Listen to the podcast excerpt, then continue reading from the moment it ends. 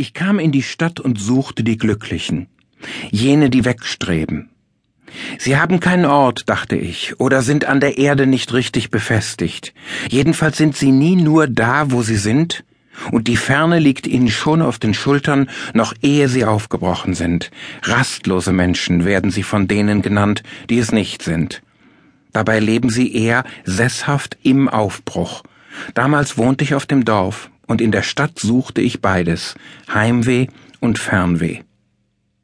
Das waren die Jahre der Schwärmerei. Sie konnten nicht bleiben.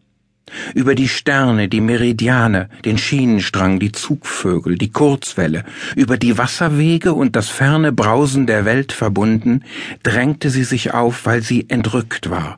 Und wie sich Bewusstsein oft um das kristallisiert, was fehlt, wurde mir die entlegene Welt erst im Phantomschmerz bewusst, am Neujahrstag, gegen Mittag.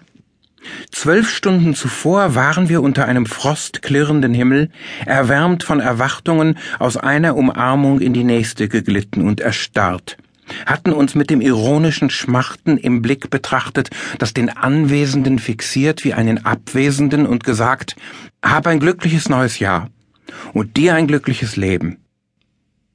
Die Schleifspuren der flüchtigen Küsse auf der Wange waren wir in die Silvesternacht getreten, hatten unsere Gläser zum x-ten Mal in den Luftraum gehoben, ein paar Mal nachgefasst, ein paar Bekenntnisse formuliert und das Liebespaar, erst seit wenigen Wochen getrennt, schwor, dass es sich gut bleiben wolle. Die allseits beliebte Heitere daneben schimpfte, weil ihr Freund exakt um null Uhr die Falsche geküsst hatte, darauf stürzte dieser ins Gebüsch, um sich zu übergeben. So war denn wieder einmal Silvester nicht im Dur verklungen. Stunden später hatte jeder irgendein Bett, eine Matte im Winkel, eine Sofalandschaft zum ersten Schlaf des Jahres gefunden. Am nächsten Morgen, es hatte in der Nacht zu schneien begonnen, tappte ich im Pyjama ins Freie, wo der Freund beschäftigt war, mit der Spitzhacke auf das gefrorene, erbrochene einzuhacken, das in farbigen Eisschuppen in alle Richtungen sprang.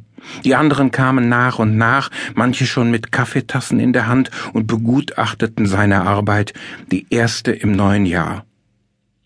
Wenig später treibt die ganze Gruppe irgendwo in der Landschaft der Voreifel einen verschneiten Weg hinunter, dem weiten Feld, dem fernen Wald entgegen. Wir gehen wortkarg, verteilt auf mehrere Grüppchen. Einige schlendern schlampig, andere stapfen bewusst wie zu Kinderzeiten, befeuert von der matten Euphorie des Lufthungers. Vom Weg sind wir abgegangen. So hoch mit verharschtem Schnee bedeckt ist das Feld, dass wir gehen wie auf Baiser. Die Landschaft ist steif gestreckt und einförmig, Hügel mit Büschen rechts, Hügel mit Mischwald links, vor offenem Horizont. Wir gehen. Es kommt ein beliebiger Punkt. Da halten alle an und niemand tut mehr einen Schritt. Der Wind streicht über die leere Fläche, auf der wir stehen, wie zusammengefegt. Einer sagt, hier ist nichts.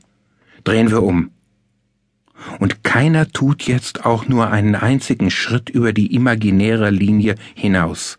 Als hörten sie das Echo der Grenze, haben jetzt alle den Kopf gehoben, lauschen und sacken in die Bewegung. Alles nickt, alle wenden sich in ihren Fußspuren, man stapft heimwärts. Schau mal, wie abgetragen meine Haut schon ist, sagt eine mit Pagenkopf zu ihrem Freund, das Kinn zwischen zwei Fingern schlenkernd. Der Wind trägt es über das unberührte Feld. Keiner blickt zurück, während ich mit einer Freundin noch da stehe und auf den ersten reinen Schnee sehe, in den sich kein Fuß mehr setzte. Was war es in dieser Landschaft, das sagte, nicht weiter, geh, dreh um, verschwinde.